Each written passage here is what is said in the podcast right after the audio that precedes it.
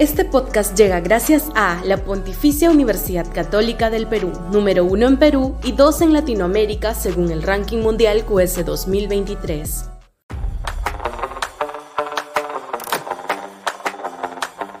El golpe de Keiko. Sudaca, Perú. Buen periodismo. Ha salido con todo Keiko Fujimori a zarandear al gobierno de Dina Boluarte. Le ha enrostrado una actitud triunfalista y con cero autocrítica.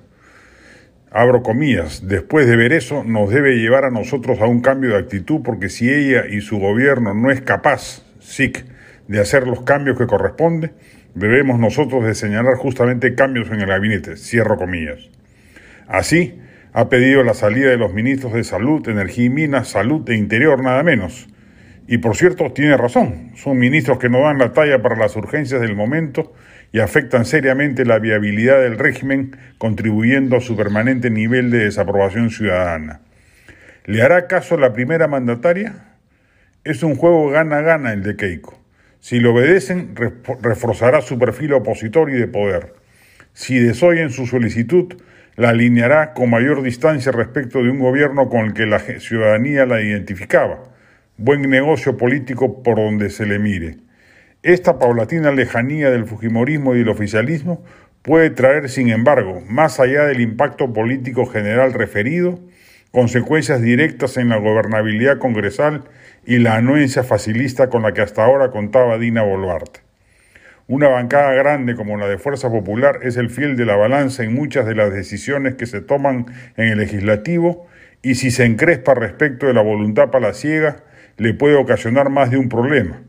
Baste mencionar la ola de interpelaciones y censuras que podrían venir, como ya ha insinuado la propia Keiko Fujimori.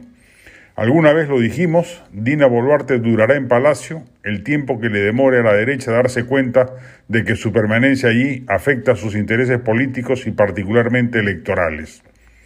No ha llegado aún ese momento de ruptura total, pero es el primer paso de lo que podría ser un distanciamiento que luego sea seguido por otras bancadas de derecha que sumadas a las de la izquierda resentida, siempre dispuesta al contragolpe, podrían reducir las probabilidades de que Dina Boluarte gobierne sin sobresaltos hasta el 2026. Este podcast llegó gracias a AFE, operador logístico líder en el mercado peruano que brinda servicios de almacenaje, transporte de carga, courier y cómics. Los puedes ubicar en www.afe.pe.